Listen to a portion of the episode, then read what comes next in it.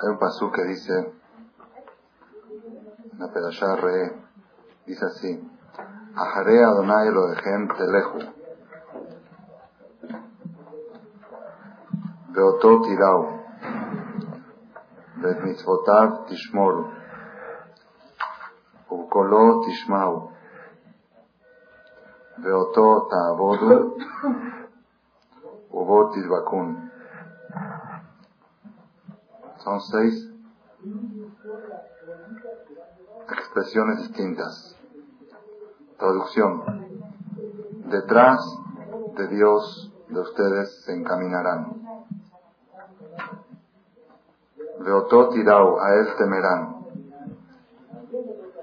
Betzvotar tishmoru, sus preceptos cuidarán. De ukoló tishmau, y a su voz oirán. Veotó ta'abodu, a él servirán. Ubotis bakun, y a él se apegarán. Son seis, seis expresiones Dijo una vez mi maestro Rab Eliezer Ben David, Tobim, que esta perashá, este pasuk, siempre toca en Rosh Chodesh Elul. Cuando empieza el mes de Elul, se lee en la Torah este pasuk. Por eso él dedujo que este pasuk nos enseña cuál es el trabajo de la persona desde Rosh Chodesh Elul hasta Simchat Torah. Es un proceso.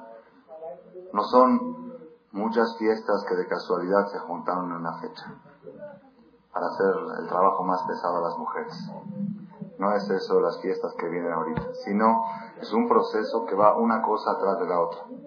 Primero,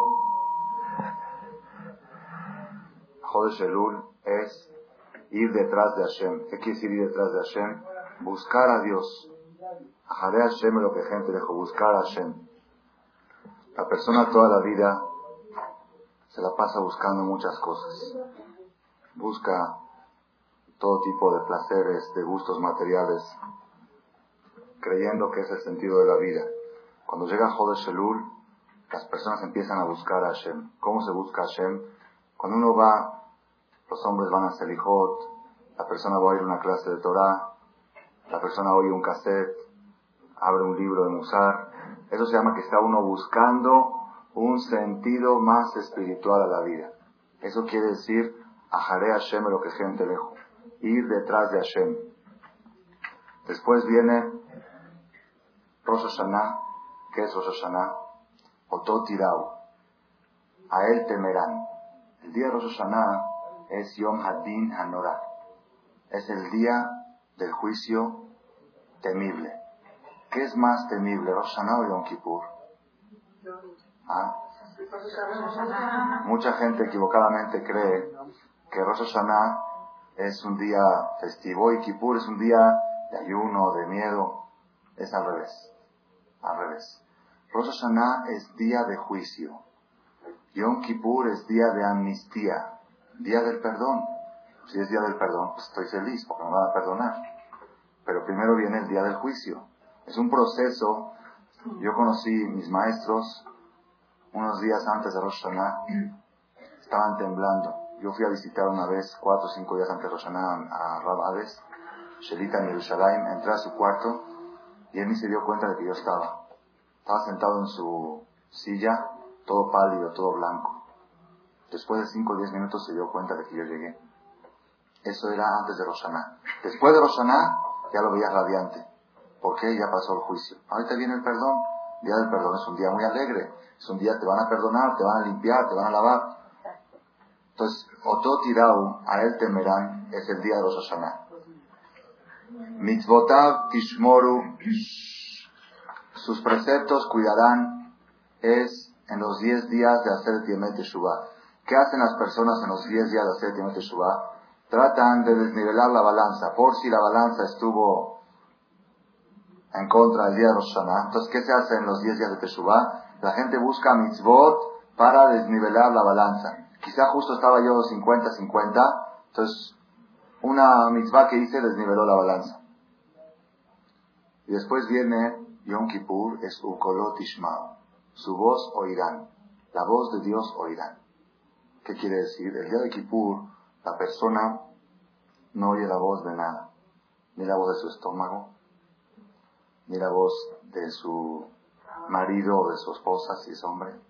No se puede la relación sexual. Todo lo que son los placeres materiales, el día de Kippur la persona no los oye. Nada más el día de Kippur que está oyendo, uno está oyendo la voz de Hashem, la voz de Dios, el mensaje de Dios. Ese es el día de Kippur. Kolot la voz de él oirá. Beotota abodu, y a él servirán. Eso se refiere a Sukkot. Después de Kippur salimos a Sukkot, tenemos la Sukkah, el Lulav, el Etrog, es el servicio de Dios, somos soldados de Hashem. Ubot y en él se apegarán, es el día de Simchat Torah, que es el día más alegre de todo el año. Es la cúspide del éxito, es el éxtasis mayor que puede llegar el ser humano en su vida, en la comunicación con el Creador, es el día de Simchat Torah. Si la persona lleva a cabo este proceso de estas seis etapas, cuando llega Simchat Torah puede llegar por unos instantes a sentir, a sentir, como hemos mencionado en otra conferencia, a sentir un orgasmo espiritual con el Creador, una relación íntima con el Creador que es el máximo de los placeres que pueda haber sobre la tierra. Ese proceso se logra, Ubotit Bakun, a él se apegarán, es la unión íntima con el Creador, se logra después de estas seis etapas. Nosotros nos encontramos ahora en Jodesh Elul, estamos en la primera etapa. ¿Cuál es la primera etapa? Ajaré, Hashem, Elokejem, lejos. Detrás de Dios caminarán. Y luego viene la etapa de Rosh Hashanah, que es Ototirau, a él temerán. La segunda etapa, tenemos que saber ir etapa por etapa. Faltan aproximadamente 10 días para Rosh Hashanah, ya pasaron 20 días de Jodesh pero todavía estamos a tiempo de lograr a Jare Hashem lo que gente lejos. Detrás de Dios se encaminarán. ¿Qué quiere decir detrás de Dios se encaminarán? La persona tiene que buscar a Dios, buscar a Hashem. Búsquenlo. Busquen a Dios. ¿Dónde está Dios? En todas partes. Dijo el Ebenezra. Dijo el Ebenezra. El día que la persona, el día que la persona se encuentre a sí mismo, ese día encontró al Creador. Encontrar a Dios no es afuera. A ver, vamos a buscarlo a las montañas, a los bosques. No, no, no, no. No lo busques allá, acá búscalo. Aquí adentro. ¿Por qué? Muy sencillo. El ser humano está compuesto de dos partes. Una parte es cuerpo y una parte es alma. Son dos partes. El animal es puro cuerpo. El ángel es puro alma. El ser humano es cuerpo compuesto de alma. La persona que quiere puro alma, que se haga ángel. La persona que quiere puro cuerpo, que se haga animal. El que quiere la perfección humana es saber balancear entre el cuerpo y el alma. ¿Ok? ¿Qué es el alma? El alma está escrito en la Kabbalah en el Zohar, el alma es un pedazo de Hashem. Cuando Dios creó al cuerpo humano, dice el Pasuk, le sopló, le sopló dentro de su cuerpo el alma, le sopló. Dice el Zohar, el que sopla, sopla parte de sí mismo. Si Dios sopló el alma dentro, dentro de la persona, quiere decir que cada uno de nosotros, cada quien de nosotros, tenemos dentro de nuestro cuerpo un pedazo de Dios un pedazo de Dios. Y cuando hablamos de buscar a Hashem, buscarlo a Dios, ¿dónde está Dios? Aquí adentro. Búscalo aquí adentro. El día que te encuentres con tu alma, ese día te encontraste con el Creador.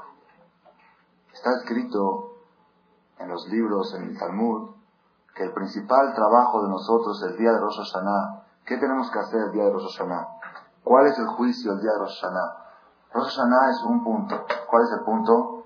Hashem Melech, Hashem Malach, Hashem Imloch, Rolam Bae. Rosh nosotros declaramos, Dios es el Rey. Hashem Melech, así trae el Talmud de Masejet Rosh Hashanah. Dijo Hashem, dijo Dios. En Pesach, que, yo juzgo las cereales del campo, tráigame un sacrificio de cereales. En Shavuot, que yo juzgo las frutas de los árboles, tráigame un sacrificio de frutas, bikurim. En Sukkot, que yo juzgo las aguas, que, cuántas aguas van a haber todo el año, tráigame un sacrificio de agua, ni su se vertían aguas en el Betamidash. En Rosh Hashanah, que yo juzgo a las personas, sacrifíquense a ustedes mismos. Tráigame a ustedes mismos el sacrificio. No me traigan nada, quiero a ustedes. Dios en Rosh Hashanah lo único que quiere es que la persona declare, dijo una vez el, el Rabbi Eliezer Ben David en una conferencia, dijo, día Rosh Hashanah es día de elecciones. ¿Saben qué es día de elecciones? Elecciones, cuando hay elecciones del gobierno, ¿por quién votas? ¿Por el PRI o por el PAN? También en la vida nacional, así como en la vida nacional hay partidos políticos, en la vida internacional en la política intermundial, que es la política de la creación del mundo desde hace 5.755 años, también existen dos partidos políticos. Dos, no hay más. Dos que llevan la, la, ¿cómo se la, que están peleando constantemente. ¿Cuáles son los dos partidos políticos? El partido de la maldad y el partido de la bondad. Nada más con una diferencia, que en el partido de la maldad también Dios la creó la maldad. Es como que algunos dicen que el PRI mantiene al PAN para que tenga competencia para que ellos puedan subir. Así hay algunas versiones que dicen de abrir, así más o menos se maneja la cosa, es un tema mucho más extenso, no es para desarrollarlo ahorita. Dios creó la maldad, ok, Dios la creó, pero ya que la creó le dio una fuerza autosuficiente a la maldad que pueda hacer milagros, que pueda todo lo que es la fuerza de la brujería, todo lo que es las fuerzas, todo lo que es la gente mala que le va bien. Dios le dio a cierta autonomía a la maldad de poder aparentar ser independiente de Dios. Entonces uno dice, bueno, pues a ver, tengo que escoger qué me conviene. ¿Me conviene agarrarme de la maldad o agarrarme de la bondad? Entonces toda la, toda la lucha de la vida es a qué partido perteneces. ¿A qué partido? ¿Por quién votas? ¿Votas por Hashem o votas por el Yetzirah? Por las tendencias materiales. Todo lo que es, pongan atención, es un punto muy importante todo lo que es material, todo lo que es material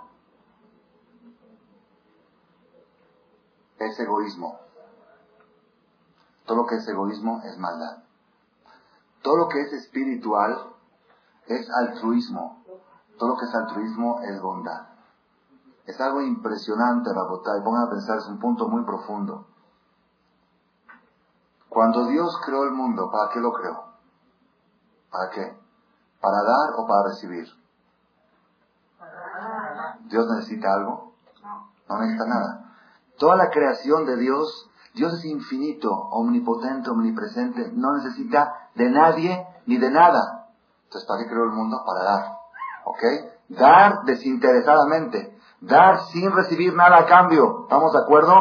Únicamente para dar. Entonces, cuando la persona se dedica a dar, está manifestando su alma, que es la parte de Dios que tiene adentro. La forma de desarrollar el potencial espiritual que está dentro de la persona es cuando haces lo mismo que hace Dios. ¿Qué hace Dios? Da, tú también das. Y la forma de desarrollar el poder material, que es la muralla que divide entre tu alma y el Creador, ¿cómo se desarrolla el cuerpo? Recibiendo. Hay dos, si nosotros queremos poner si nosotros queremos poner una línea divisoria, una línea divisoria entre dos sectores de toda la sociedad, es muy difícil, porque uno dice, no, si yo quiero dividir a la sociedad, la voy a dividir en 10 grupos. Hay un grupo de gente enojona, hay un grupo de gente peleonera, hay un grupo de gente ambiciosa, hay un grupo de gente que tiene, ¿verdad o no? Son, son grupos que en muchos grupos se puede dividir. Si yo quiero dividir toda la sociedad en solamente dos grupos, dos grupos con una clave que divida a los dos. Si se puede o no se puede. En la Torah sí está la división clarísima. ¿Cuál es? Hay gente que dice, tienes que tratar de recibir lo más posible del mundo. Y hay gente que dice, tengo que tratar de dar lo más posible al mundo. Son dos tipos de mentalidades que a partir de esas mentalidades sale todo. La persona que toda la vida busca de qué manera puedo dar más y recibir menos, esa persona naturalmente se está acercando a Dios constantemente. ¿Por qué? Porque está desarrollando la parte dadivosa que hay dentro de uno. Esa es la parte del alma. ¿El animal es egoísta o altruista? El animal nada más lo que para él, todo para él. Nuestra parte animal es todo para acá. Cuando uno empieza a voltearse para allá, es nuestra parte espiritual. Cuando una persona va y hace un favor a alguien, en ese momento está desarrollando la parte espiritual con una condición. ¿Cuál es la condición? Que nadie se lo agradezca. Si se lo agradecen, si le dan honores, entonces ya no dio nada, compró algo. Una persona que va al súper, una persona que va al súper, una señora que va al súper y compra un millón de pesos de comida. Se coste, ¿eh? Les dio un millón de pesos. ¿Qué diste? Llenaste tu carrito. Ok. Y pagaste lo que te llevaste. ¿Eso se llama dar? ¿O se llama recibir? Ni una de las dos. Di y recibí. Compré. Negocio, comercio. Rabotai, la mayoría de los favores que existen entre la sociedad son favores comerciales. Es muy difícil encontrar gente que se dedique a dar sin recibir nada a cambio. Nada a cambio. Dar por dar. Y este ejemplo, este ejemplo se refleja, pongan atención, está escrito en el Talmud que la base de toda la Torah, la base de toda la religión es Be'artal e Kamoja. Amarás a tu prójimo como a ti mismo. La persona que tiene Be'artal e Kamoja, esa persona ya tiene toda la religión en sus manos. Y la persona que no tiene Be'artal e Kamoja, aunque aparentemente sea religioso, es una religión falsa. Es otra, no es la de Dios. Es una religión que él inventó. Una persona que es súper religioso, súper. Él reza y da de acá y pone tefilín y hace todos los mitzvot y las veras de Shabbat y las halot y todo 100%. Pero en realidad el Ajaka Moja lo tiene deficiente, es una religión inventada por él. No es la religión de Hashem. La religión de Hashem está basada en Beatar Ajaka Moja. Entonces muchas, muchos preguntan, yo no entiendo cómo uno de Beatar Ajaka Moja llega a Dios. Ok, Beatar Ajaka Moja muy bien, ¿cómo de eso llego a poner tefilín? ¿Cómo de eso llego a respetar Shabbat? ¿Cómo de eso llego a respetar kosher? ¿El kosher es consecuencia de la de la jaca moja? Todos los pleitos son por el kosher. Que no come, que no come de esta, que come de la otra, que los trastes, que los bla. Entonces, el kosher no coincide, no va paralelo a la de la jaca moja. Entonces, ¿cómo está escrito en el Talmud que la base de toda la religión es de Abdale de Ajaca Moja? Como me dijo una vez una persona, dice, ¿ustedes los religiosos provocan separación? Aparentemente tiene razón. La religión provoca separación entre las personas. Entonces, está en una contradictoria. Yo le contesté, como vi que quería picar, le contesté. Le dije, mira, vamos a ver quién provoca separación. ¿Tú puedes comer en mi casa? Dice, claro que sí. ¿Yo puedo comer en tu casa? No. Entonces tú estás provocando la separación. Mi casa está abierta para todo el mundo. Católico, goy, religioso, desde el más religioso hasta el menos puede comer en mi casa. ¿Verdad o no? No tiene ninguna limitación. En tu casa depende. De esta, de esta carne, de esta, de esta. No, entonces tú estás provocando separación. Tú tienes que abrir tu casa para todo el mundo. El que come no kosher puede comer kosher. Pero el que come kosher no puede comer no kosher. Entonces, ¿quién está provocando la separación? Esa es una respuesta para dejar callado al que te quiere picar. Pero ¿cuál es la respuesta verdadera? ¿Cuál es la respuesta verdadera? ¿Por qué Beatar el Ajaca Moja? ¿De qué manera Beatar el Ajaca Moja conduce, conduce a todo lo que es la Torah. ¿Por qué?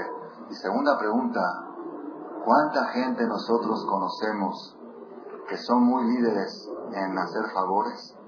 Y cuando llega a lo que es religión, no, están muy alejados. Yo conozco gente que se dedica mucho a trabajar para la comunidad, para la sociedad, a ayudar acá, ayudar allá. Cuando llegas a lo que es Shabbat, a lo que es Kasher, a lo que es esas cosas, no, eso no es para mí. Como no dice el Talmud que de esto uno llega a todo, yo veo a estas personas que no llegan. Tenemos que entender, Rabotay, este secreto que estoy diciendo ahora en breve, en síntesis. Todos los favores que nosotros conocemos en el mundo, la gran parte, la gran mayoría, son favores comerciales. Favores comerciales quiere decir para quedar bien, para que me den un agradecimiento, para que me den un reconocimiento, y aunque la persona no lo piense en forma explícita, el subconsciente de uno trabaja de esta manera. Si vas a ayudar, te lo van a reconocer. Ayuda a la gente para que te ayuden. Dar para recibir. Ok, dar para recibir no está mal. ¿Está mal dar para recibir? No está mal. Pero eso no es dar, eso es comercio. Eso no es Dios. Eso no es la manifestación del alma. ¿Por qué? Dios da para recibir. Dios da para recibir. Dios no recibe nada a cambio. ¿Qué recibe a cambio? ¿Alguien le da algo a Él? Él te exige que tú le agradezcas lo que te da para educarte a ti, no porque Él necesita tu agradecimiento. A Dios le cambia algo. Oye Dios, qué grande que eres tú. Ah, qué bueno, viste ya, todos me conocen.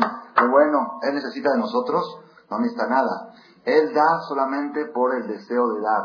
Solamente por, porque todo el concepto espiritual es para allá, abrirse.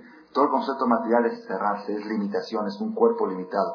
La persona que se encuentra en la categoría de receptor tiene la limitación de su cuerpo.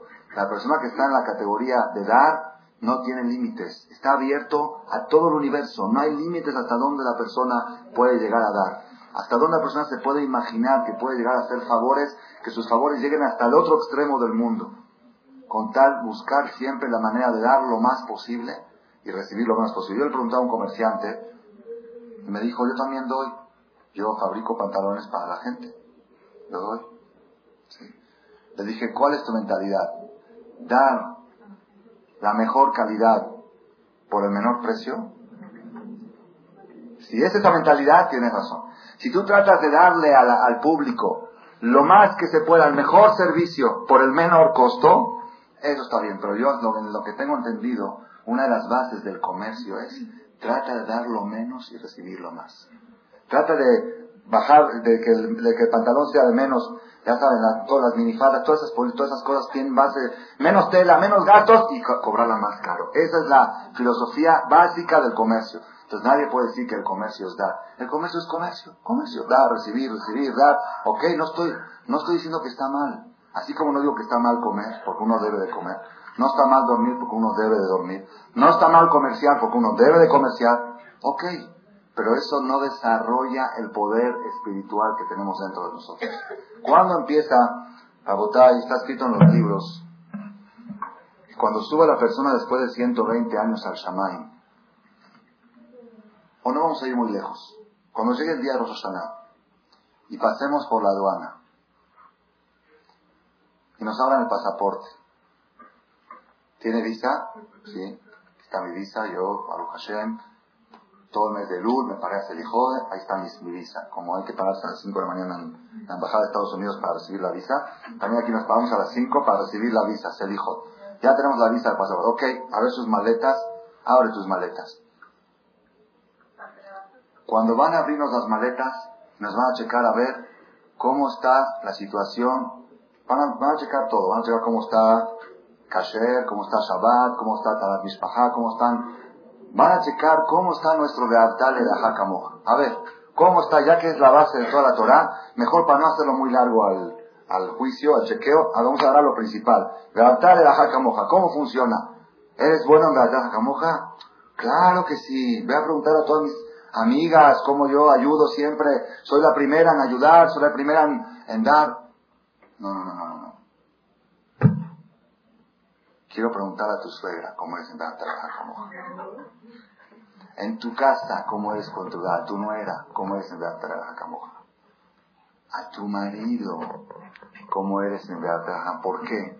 Para todos los favores que la persona hace dentro de su ámbito muy cercano familiar, esos son los favores que desarrollan el alma. ¿Por qué? Porque uno no recibe las gracias.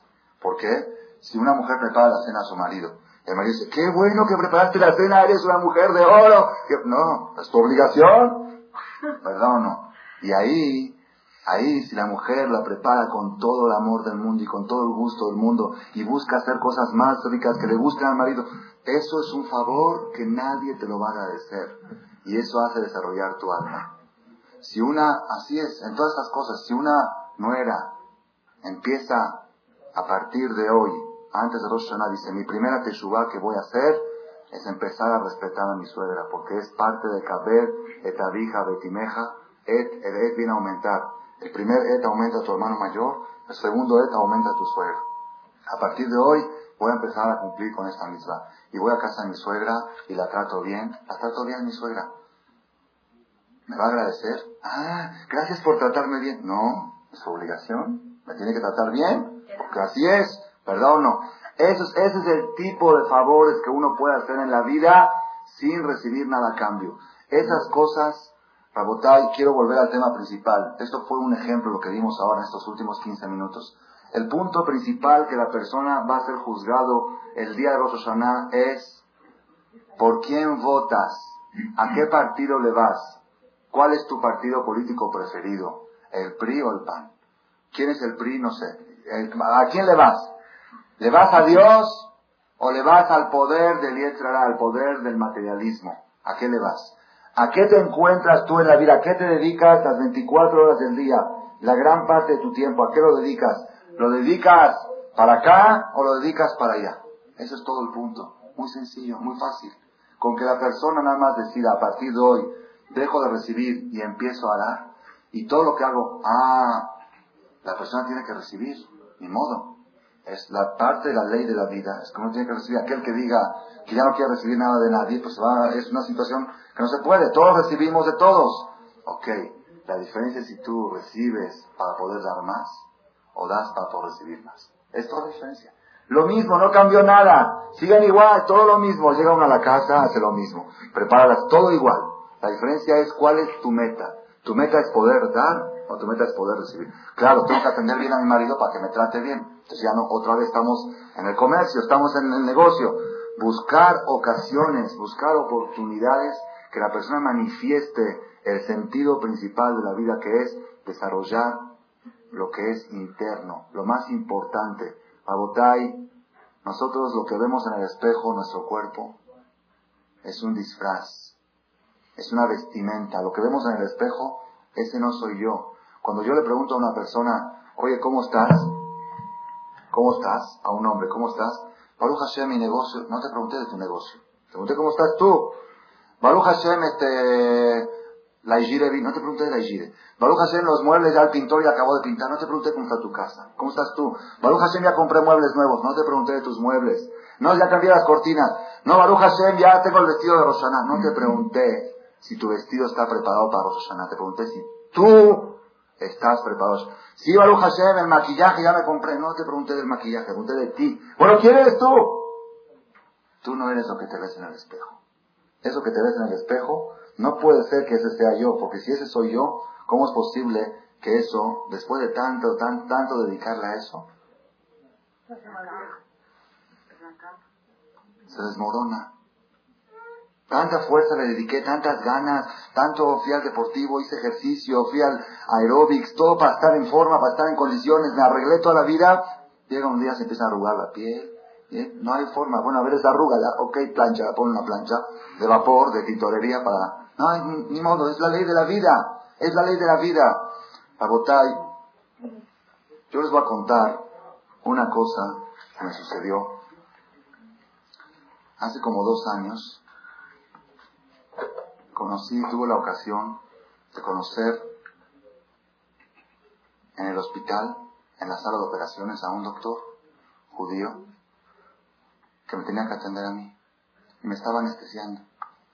Y me dijo, ¿quién es usted? Le dije así. ¿De qué hace estudio? Talmud, ¿qué es Talmud? ¿Qué es? Empezamos a platicar.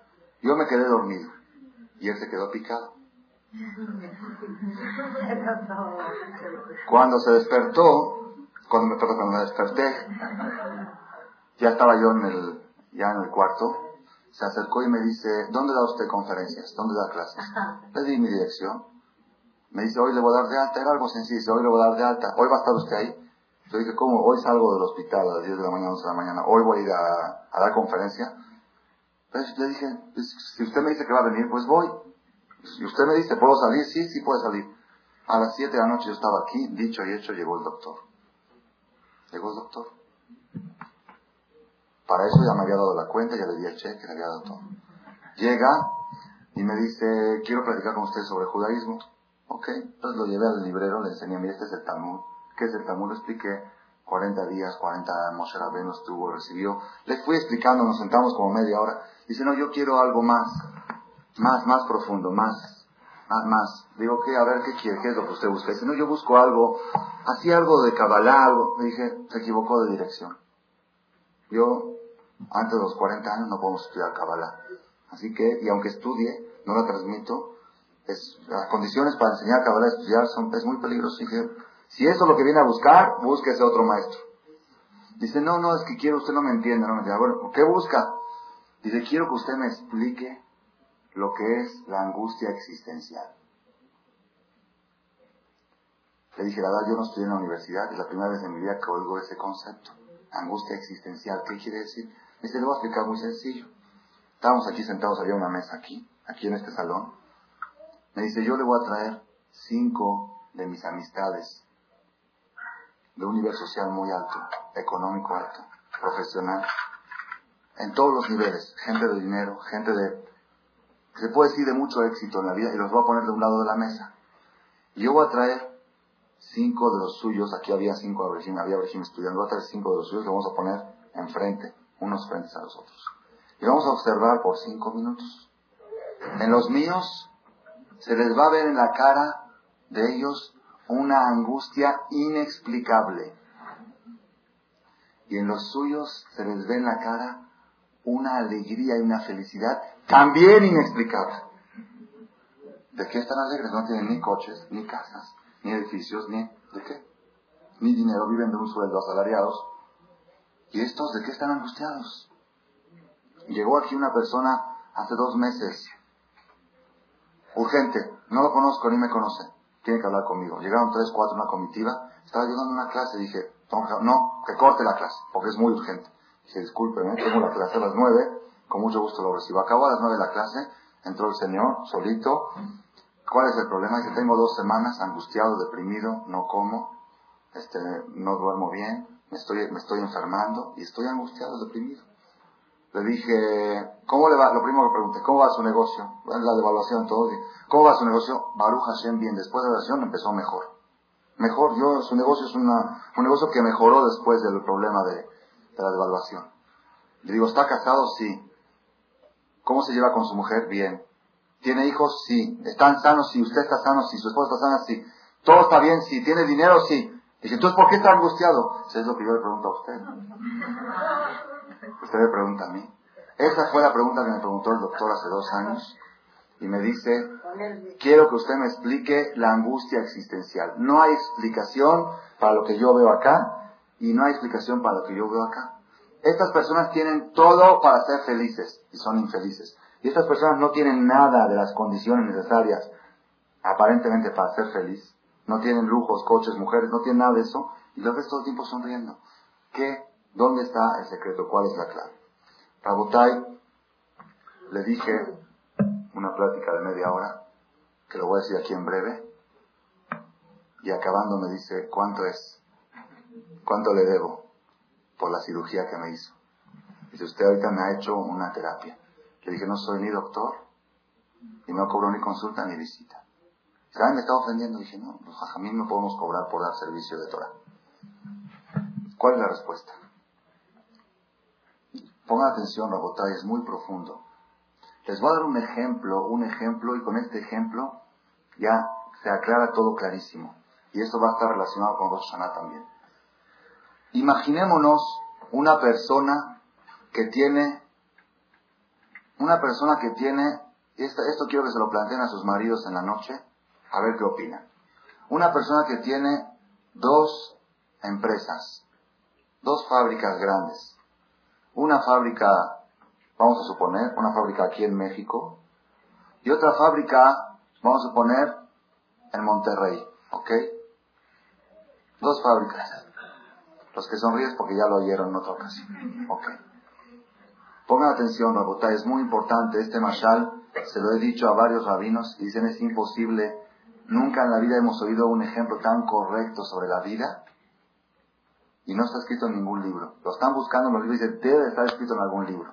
Es un mashal que Dios me iluminó hace aproximadamente dos años para reflejar lo que es la vida, lo que es la angustia y lo que es la alegría. Dos fábricas, dos empresas. La empresa de México, la empresa de México, cada peso, cada 100 pesos que ponen se convierte en un peso. Todo el tiempo para abajo. Gastos y gastos y gastos y gastos números rojos, números rojos, números rojos. A fuerzas va a quebrar. La empresa de Monterrey, cada peso que pones se hace 100. Fin de año balance, metiste un peso, si, si metiste 100 se hicieron 10 mil. Impresionante. Esta persona que es dueño de las dos empresas, ¿a cuál de las dos empresas le va a echar más ganas? ¿A la primera o a la segunda? ¿A la de México o a la de Monterrey? Pues la de Monterrey ya está bien, le va a echar la de México. Va a hablar con los expertos, va a hablar con los expertos y le dice, mira, esta empresa no tiene solución. No tiene, se va a la quiebra. Por más que le metas y le metas y le metas, se va a la quiebra. No tiene solución. Por más que le eches, se bueno, entonces la voy a cerrar. ¿La voy a cerrar? Si la cierras, uh, lo que te cuesta indemnización. Tienes cinco mil empleados, vas a tener que trabajar toda tu vida para pagar su indemnización. Entonces no la puedes. Si la dejas que se cierre solita, que quiebre solita, no te cuesta nada. Pero si la cierras tú, te cuesta dinerales. Entonces, ¿qué tienes que hacer? Pues ni modo. Así aguantar hasta que quiebre. ¿Ok? Y la de Monterrey, ahí sigue para arriba. ¿Ok? Entonces ya no tiene solución. No hay forma de solucionar.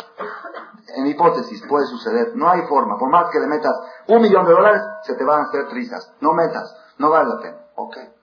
Esta persona de repente tiene las dos empresas, de repente recibe un capital. Recibe una herencia de un millón de dólares. Le heredaron, le tocó a él una parte.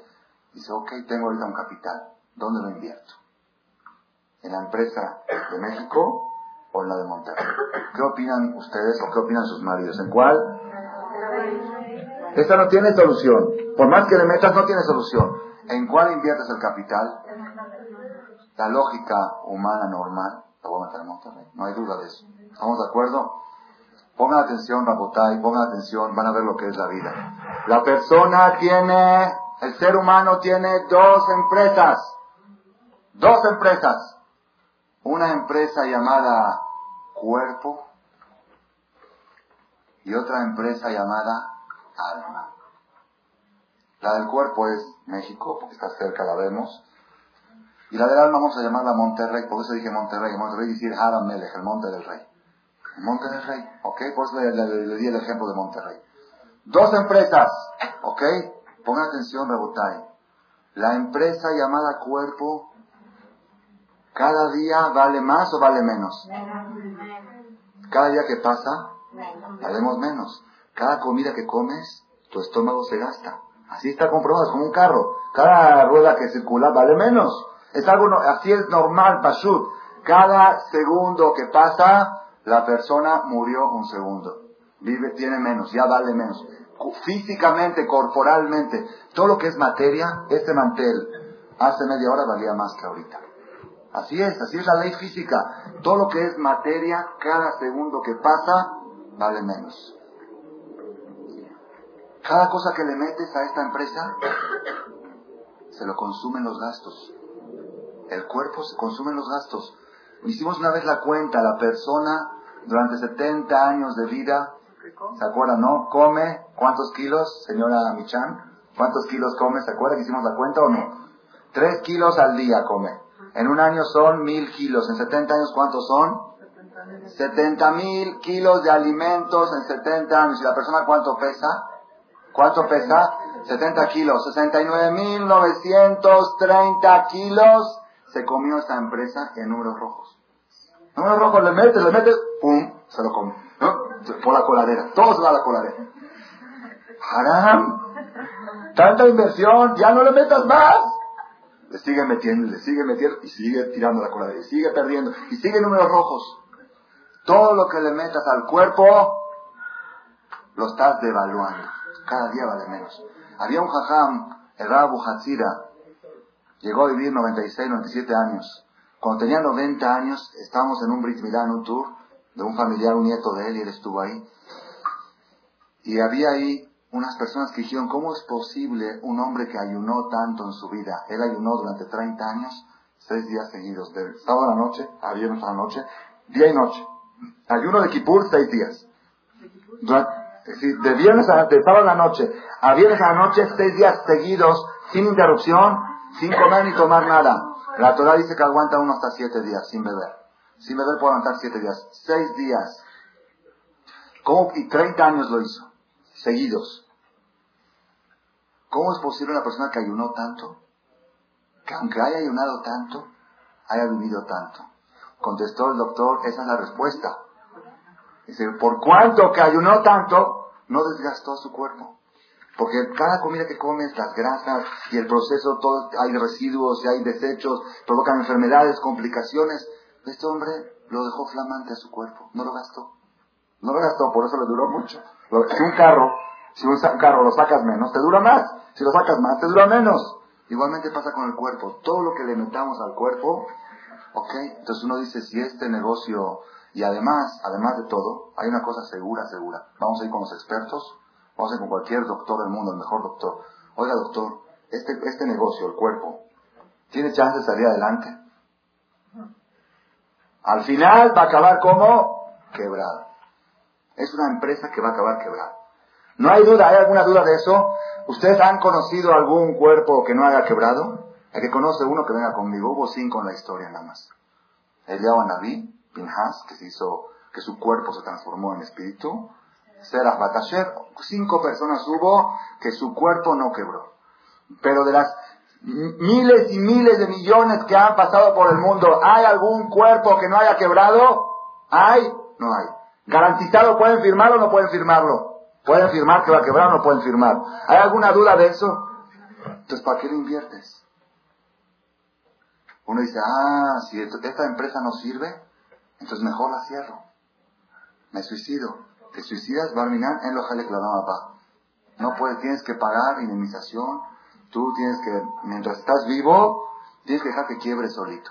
Tienes que darle de comer a los empleados, darle de comer a tu estómago, hacer ejercicio, pasear, atender tu casa, ir al súper, ir al mercado. Tienes que mantenerlo aún a sabiendas de que estás invirtiendo en la quiebra. Ni modo, es la ley que Dios te puso en la vida. ¿Ok? Ahora, ¿qué pasa? Una persona recibe un capital. ¿Cuál es el capital que uno tiene? ¿Cuál es el capital que uno tiene?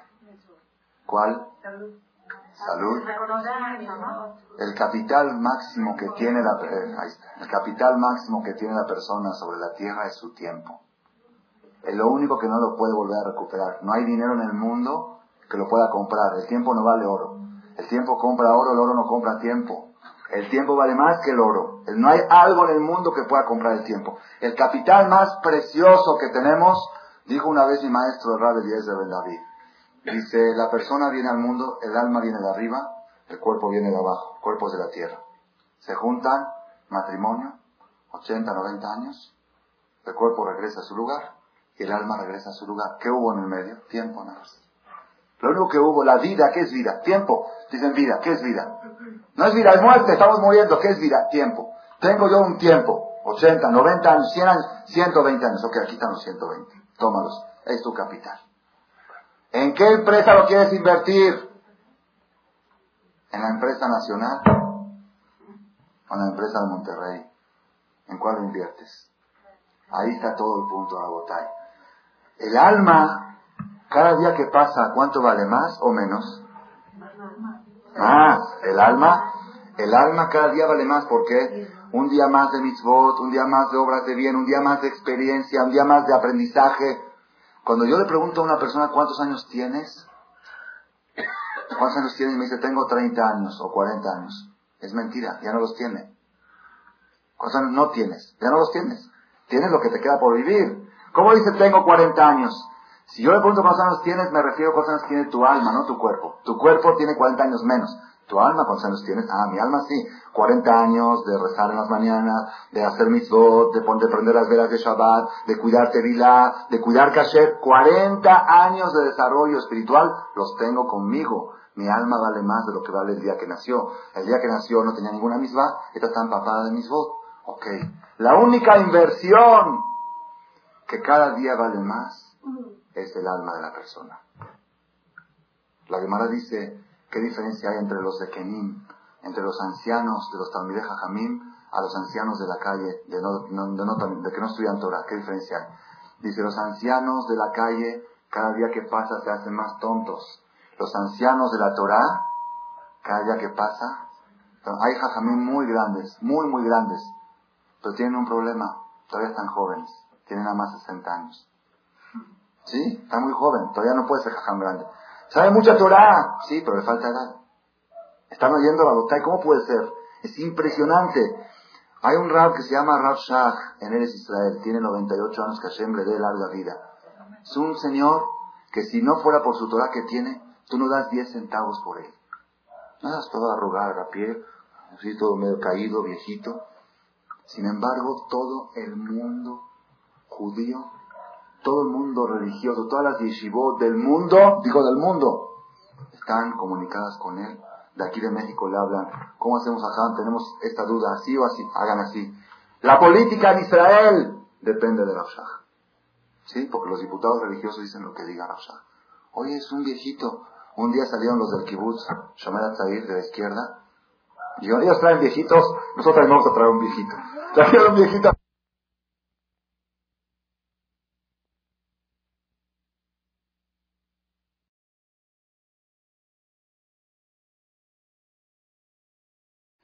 Sin nada, sin cuerpo, sin alma es lo que le pasa a los de Kenim, a los ancianos que no están, no han desarrollado el potencial espiritual en su vida.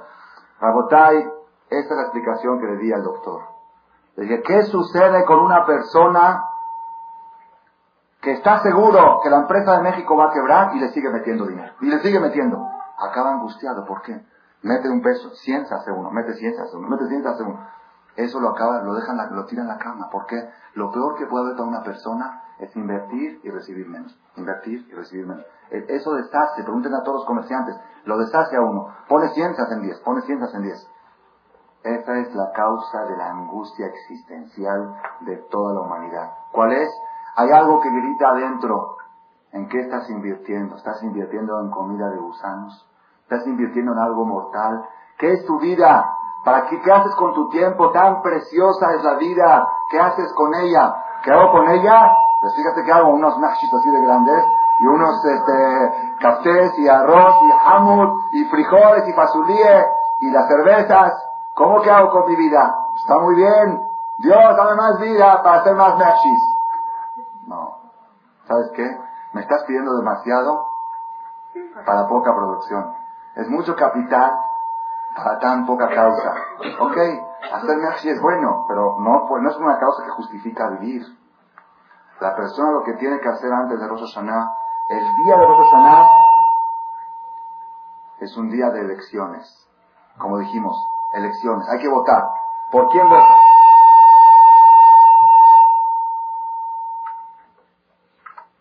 ¿Por quién votas? ¿Votas por el partido político llamado cuerpo o por el partido político llamado espíritu? Escoge. Cuando nosotros decimos en Rosh Hashanah, ponga atención, ponga atención, Rabotay, qué profundo que está esto, y la persona que entienda este mensaje va a ver que va a ser casi, casi el primer Rosh Hashanah en su vida que va a sentir lo que es Rosh. Cuando uno se para en Rosh está oyendo el shofar, ¿qué tiene que pensar? Tiene que pensar que estoy reinando a Dios. Dios es el rey. ¿Qué piensa uno? Dios es el rey. No. Dios que está dentro de mí es el rey de mi cuerpo. Mi alma va a ser el rey, no mi cuerpo. Por tres motivos hay un pasú que dice en el profeta, por tres motivos tembló la tierra.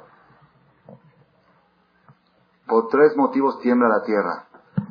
Uno de los motivos es Tahat Aevet Kimloch, por un Ijir que se hace patrón. Una Ijir que se hace patrón. Un día llegué a la casa de una, señora y la vi trapeando. Le digo, tiene cuatro muchachas, ¿por qué, ¿por qué está trapeando usted? Dicen, es que están viendo un programa favorito de televisión, no se me vayan a ir. Entonces, ¿qué pasó? El empleado se hizo patrón. El empleado está viendo la tele y la patrona está trapeando. Por tres motivos tembló la tierra. Por un empleado, por un esclavo que se hizo rey y por una Ijire que heredó a su patrona. Así trae, así trae Pasuk. ¿Qué quiere decir, Rabotai? El sistema natural para lograr la felicidad en todos los niveles. La felicidad total, Rabotai, pongan atención, es un secreto así, así de fácil de decir. Y de cumplirlo, pues, el secreto sencillo, ¿cuál es? Pongan atención. Tenemos dos, cuerpo y alma. El alma es el patrón y el cuerpo es el empleado. Si funciona así, es éxito total. Los dos tienen éxito, el cuerpo y el alma. Si el patrón cumple la función de patrón, el alma cumple la función, el, el, esclavo, el, empleado cumple la función de empleado, la empresa funciona al 100%. El empleado está feliz y el patrón está feliz. Cuando se invierten los papeles, cuando el empleado se quiere hacer dueño, ahí empiezan todos, ahí empiezan a destruirse las empresas. Ahí se destruye el Shalom Bait. Cuando las cosas no están colocadas en su lugar correcto. Cuando nosotros llegamos a Rosh Hashanah, ¿cuál es nuestro, nuestro preparativo para Rosh a partir de hoy? ¿Qué tenemos que prepararnos? Prepararnos en este punto. ¿Quién es el que manda? ¿Quién es el que manda? Dios. ¿Quién es Dios? Yo. No allá, acá. Aquí adentro hay un Dios. Oye lo que te dice tu alma y hazle caso a ella. Invierte en lo más importante. Claro, el cuerpo no hay que descuidarlo. Atención. Hay que comer bien, hay que cuidar al cuerpo, si hay que pasear, hay que pasear, es una necesidad física, si hay que, hay que bañarse, hay que arreglarse, todo lo que el cuerpo necesita, pero siempre como ir del patrón. ¿El patrón quién es? otro ejemplo que una vez oí también que está, está bueno el ejemplo, un mashal. Si queremos tomarlo como de otra forma el ejemplo, el cuerpo es un caballo, un caballo de carrera de los buenos. Y el alma es el jinete que lo está montando. Con este cuerpo, con este caballo, puedes llegar hasta la cima de la montaña, porque es un caballo muy poderoso. Es cierto, los ángeles nos envidian. ¿Por qué nos envidian los ángeles? Porque ellos no pueden llegar a los niveles. Ellos ahorita se encuentran a un nivel más alto que nosotros, mucho más alto. Pero nosotros podemos llegar a un nivel más alto que ellos. Moshe Rabbeinu llegó más alto que los ángeles. Por eso nos envidian. ¿Por qué Dios a nosotros nos dio un caballo tan poderoso que nos puede llegar, llevar hasta la cima de la montaña? Y ellos no, no les dio. Ellos tienen el jinete, un jinete muy bueno, pero sin caballo. ¿Ok? Ahora, ¿qué sucede? Si el jinete está montado en el caballo y tiene las riendas y empieza a galopear, llega a la cima de la montaña. ¿Qué pasa si el jinete en la mitad y sabes que ya me cansé? Que el caballo me lleve a donde él quiera. ¿Qué, ¿Sabes que suelto las riendas? Que él me lleve a donde él quiera. Eso es más o menos la gente que dice yo hago lo que me nace. Lo que, ¿Qué dice lo que me nace? ¿A quién le nace? A lo que al caballo se le antoja. Si va a mirar un jinete, se deja llevar por el caballo, ¿qué es lo más probable que lo lleve a dónde? A un precipicio. ¿Verdad o no? Es lo más probable. Quizá tenga suerte, y si hay gente que ha tenido suerte, que su caballo lo ha llevado hasta arriba sin la rienda. Pero es un caso muy remoto. Lo más natural es que el caballo se lo lleva a un precipicio. Entonces, ¿cuál es la mejor manera de lograr el provecho del caballo y del jinete? Es que el jinete tenga las riendas. Eso quiere decir Hashem Melech, Dios es rey. Dios es rey no quiere decir Dios, Dios. La gente cuando piensa en Dios dice, bueno, primero quiero saber qué es Dios, y quién es Dios, y cómo es Dios, y, después voy a decir que Él es el rey. ¿Sabes qué? Está muy largo, más sencillo. Aquí adentro de ti está Dios. ¿Qué parte de ti reina sobre el mundo? ¿La parte material o la parte espiritual? Si la parte espiritual quiere decir que Dios es rey. Si la parte material quiere decir que el diablo es el rey tuyo. Eso es Rosh Hashanah. Nosotros estamos ahorita acercándonos, ya quedan pocos días, el trabajo de Jode Shelul es Ahare Hashem Elokehem Teleju. Detrás de Dios caminarán. Buscar a Dios. ¿Dónde lo buscas? ¿Dónde? ¿Dónde lo buscas? Dentro de ti mismo. Dentro de ti mismo busca a busca tu parte importante.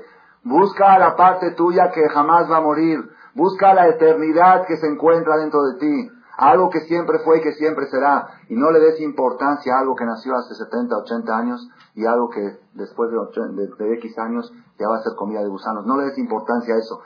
Jabal, haram, invertir tantas energías en algo que va a acabar en nada. Hay que invertir energías en algo que va a ser mucho, algo que va a ser eterno. Si nosotros en estos días de Joder Shelul, cada quien a su nivel, cada quien a su categoría, los hombres de una manera, las mujeres de otra manera, si la persona empieza a partir de hoy a empezar a manifestar su alma, ¿de qué manera se manifiesta el alma? ¿Cómo se manifiesta? Como dijimos, dando. La persona que dice a partir de hoy empiezo a dar, no a recibir. Y eso es de altar de la jacamoja. De altar de la jacamoja, si la persona logra destruir su ego, logra dejar, dejar de pensar en la parte material que es puro recibir y piensa en la parte espiritual que es dar, entonces ya cuando venga Dios y le diga, ¿sabes qué? Quiero que me des 10 días de tu placer sexual para cuidar a Mishpacha. ¿Ok? Ya que me acostumbré a dar, te doy 10 días a Dios. No a Dios, a ti mismo, pero es cuando la Torah ponga atención, cuando la persona se acostumbra a que el mundo no es para recibir, es para dar, y a toda la religión se hace muy fácil. Todo el problema de la religión, ¿cuál es? esta muralla de hierro. ¿Cuál es? Pues que no me queda cómodo.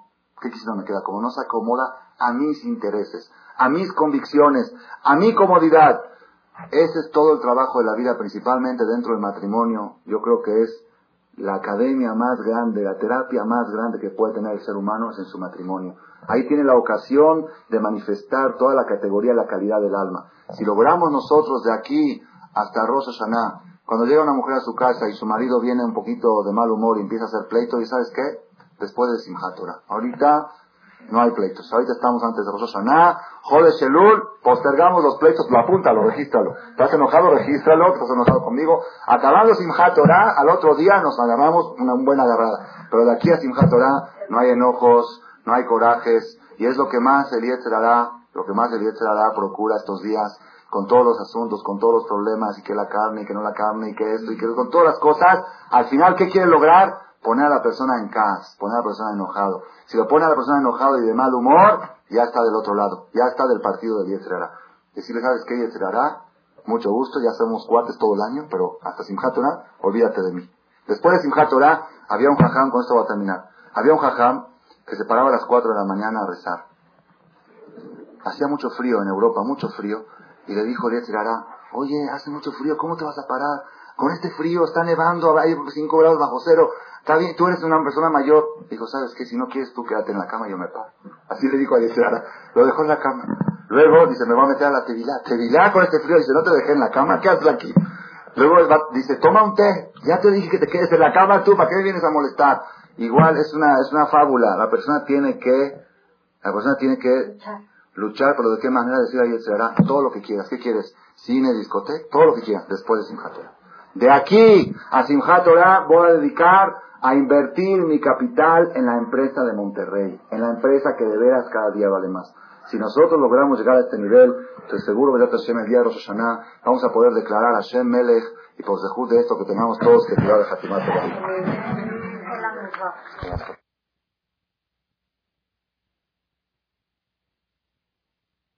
Gracias por su atención a este shiur del Rav Malech.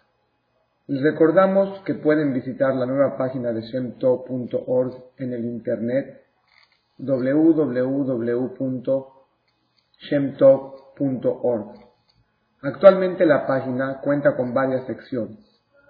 Noticias sobre las actividades de Shem a nivel mundial, escuchar o bajar las últimas conferencias del Rav Malek, escuchar o bajar la alhaja del día, imprimir o estudiar desde su computadora la perashá de la semana, estudio diario de Gemara, Daf Yomi en español, sincronizar su iPod con podcast, un manual para crear su propio CD de las conferencias que existen en la red, adquirir libros con entregas internacionales con la metodología del Rav Malek de español, fonética y hebreo simultáneamente, así como ubicar las ciudades en donde se reparten CDs a nivel mundial. Es que la misbot y muchas gracias.